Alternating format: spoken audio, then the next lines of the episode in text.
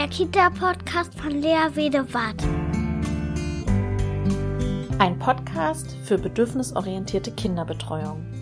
Ich beschäftige mich hier mit einer achtsamen, gewaltfreien Kinderbetreuung, in der die Gefühle, Bedürfnisse und Grenzen aller Beteiligten in der Kinderbetreuung im Zentrum der Aufmerksamkeit steht.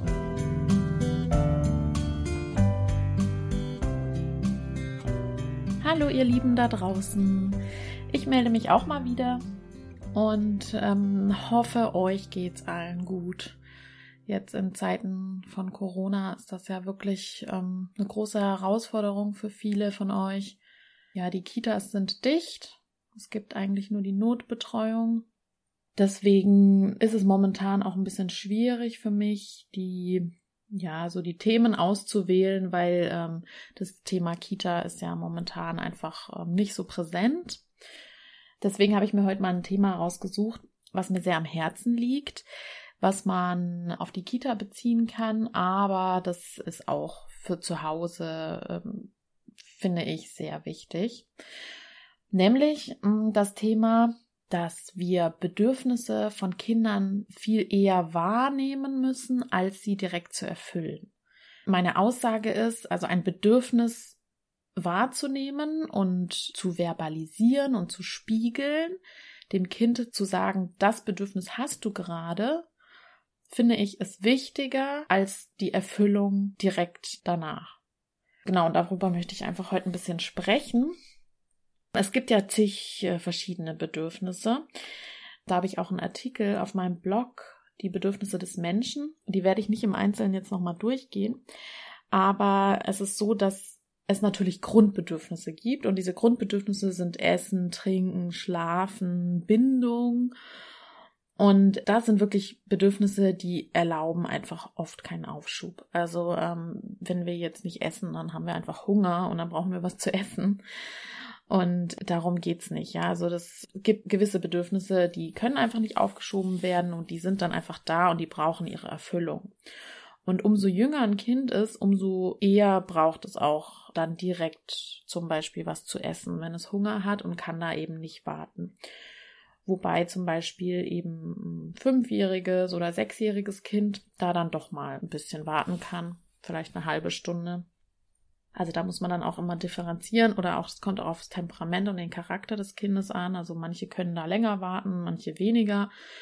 Und manchmal gibt es auch einfach ein Bedürfnis, das muss einfach erfüllt werden. Ja, also ein Bedürfnis nach Nähe und Kuscheln und Auftanken, ähm, Bindung. Ne? Also es gibt einfach äh, Bedürfnisse, die sind dann wichtig und brauchen ihre Erfüllung.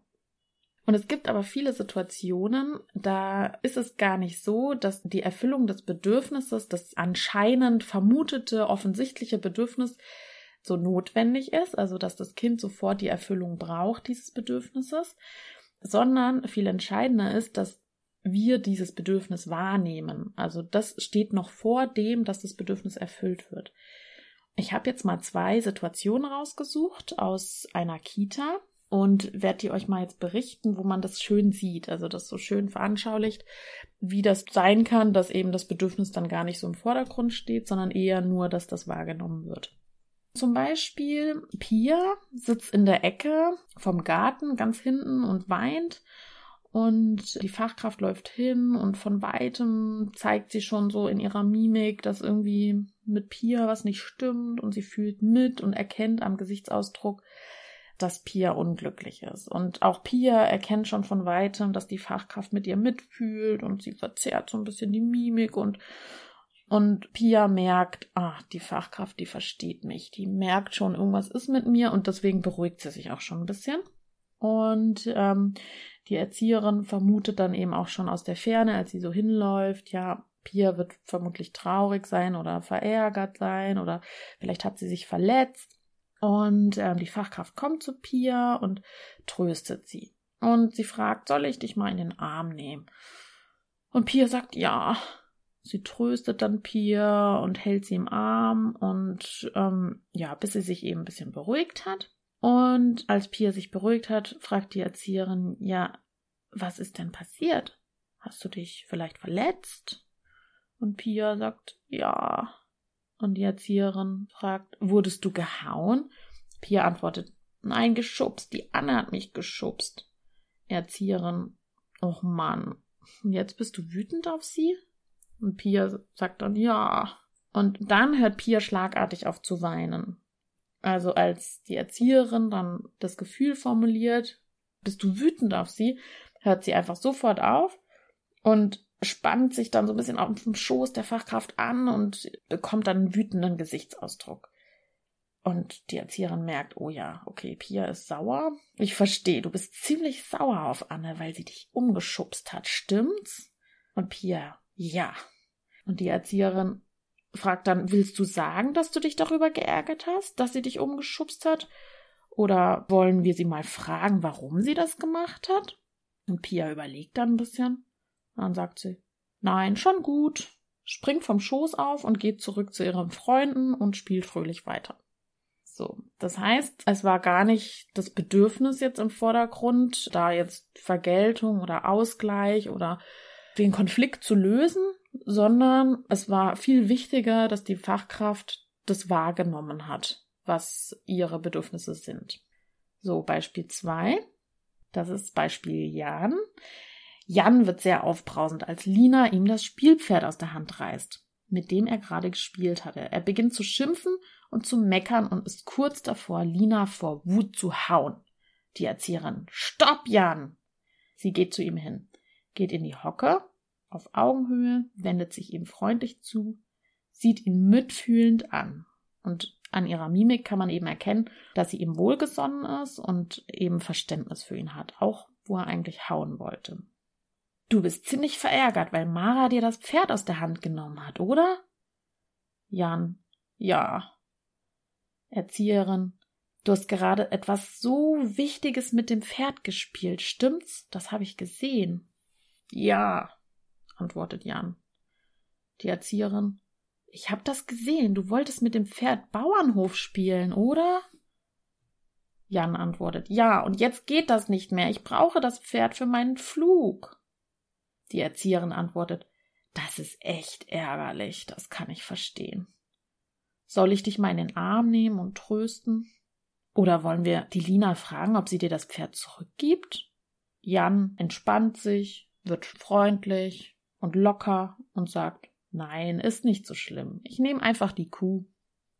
So, und in diesen beiden Szenen, finde ich, kann man einfach so schön sehen, wie es eben gar nicht darauf ankommt, dass die Kinder da eine Lösung haben und sofort in die Aktion gehen können und eben sofort einen Ausgleich schaffen können oder eine Lösung haben, eine Konfliktlösung und dass die Erzieherin da in Aktion geht und ähm, ihnen hilft, da dieses Bedürfnis zum Beispiel die, das Pferd zurückzubekommen, zu erfüllen sondern es geht viel mehr darum, dieses Bedürfnis gespiegelt zu bekommen. Ach, du wolltest dieses Pferd haben, weil du konntest das jetzt nicht spielen. Das ist ja echt blöd. Das ist viel wichtiger für Jan, als das zurückzubekommen. Ja, und da gibt's eben unzählige weitere Beispiele, die man so aus der äh, Kita, aus dem Kita-Alltag benennen könnte. Zum Beispiel, ja, dass so die Klassiker. Ein Kind möchte ein Spielzeug haben und ist wütend, weil das andere Kind hat das Spielzeug.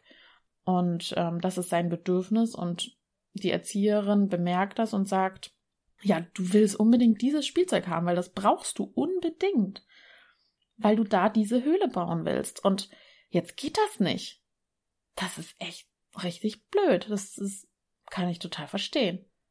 Das müsst ihr mal ausprobieren. Wenn ein Kind ähm, etwas Bestimmtes haben möchte, etwas braucht, sich über was ärgert, ein, ja, ein vermeintliches Bedürfnis hat, nur dieses Bedürfnis einfach mal zu benennen. Und so ein Mitgefühl im ganzen Körper, in der ganzen Mimik, in der ganzen Emotionalität dieses Bedürfnis mit dem dahinterstehenden Gefühl zu spiegeln. Oder ein Kind, das kommt ja auch oft vor, vermisst seine Mama.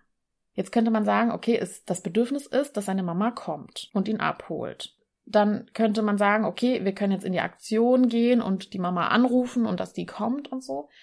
Aber es ist, ähm, hilft schon so unglaublich, da haben viele von euch bestimmt die Erfahrung gemacht, wenn man dann hingeht und einfach sagt, du möchtest unbedingt, dass deine Mama kommt. und das dann auch im Gesicht spiegeln, dieses Mitgefühl, diese, diese Trauer, die dann vielleicht das Kind hat oder ja, das Kind einfach die Mama vermisst.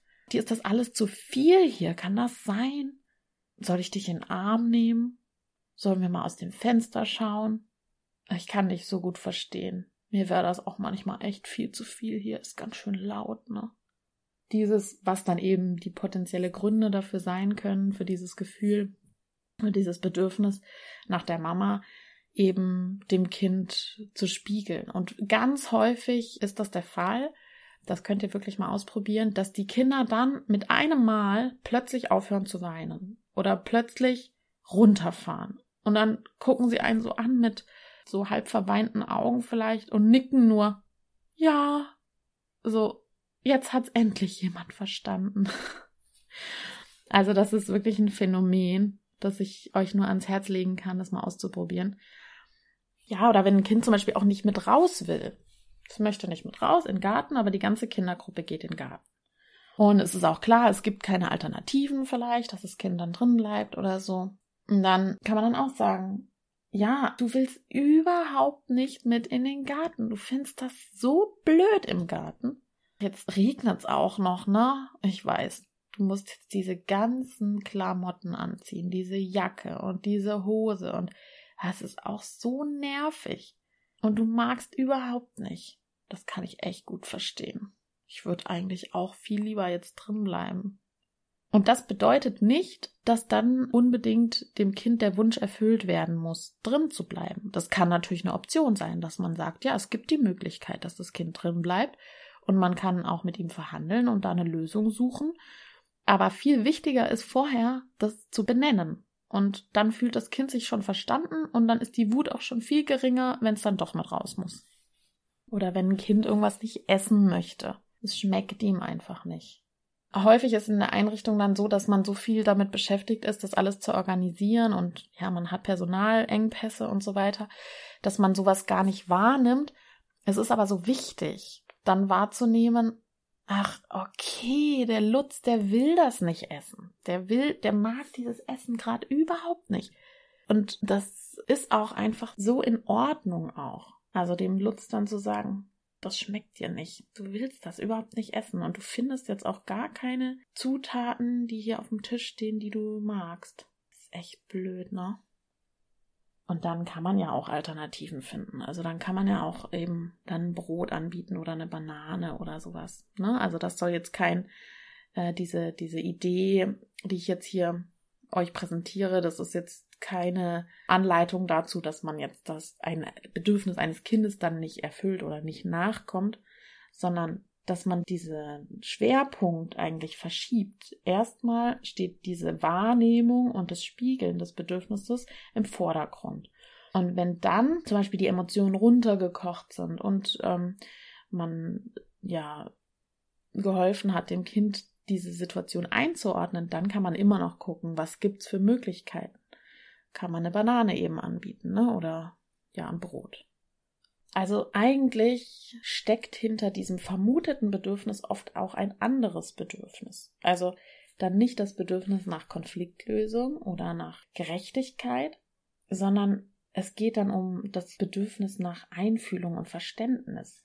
Diese ähm, Traurigkeit, dass ein Spielzeug weggenommen wurde, dem steht vielleicht ein ganz anderes Bedürfnis im Hintergrund. Vielleicht, dass äh, das Kind Zuwendung braucht und dann reicht es eben dem Kind aus, Zuwendung zu bekommen und Trost und dass jemand es in seinem Bedürfnis wahrnimmt, als wirklich dann dieses offensichtliche Bedürfnis sich zu erfüllen. Also die Kinder brauchen dann eben keine direkte Lösung, keinen Richter, keinen Ritter, keinen Erwachsenen, der dann in Aktion tritt und keine direkte Lösung parat hat, sondern eben jemanden, der ihnen hilft, ihre Situation einzuordnen. Und wenn wir eben diese Bedürfnisse der Kinder formulieren und spiegeln und da unser Mitgefühl ausdrücken, dann erfüllen wir eigentlich den Kindern schon ein wichtiges menschliches Bedürfnis, nämlich das Bedürfnis nach Empathie, nach Einfühlung.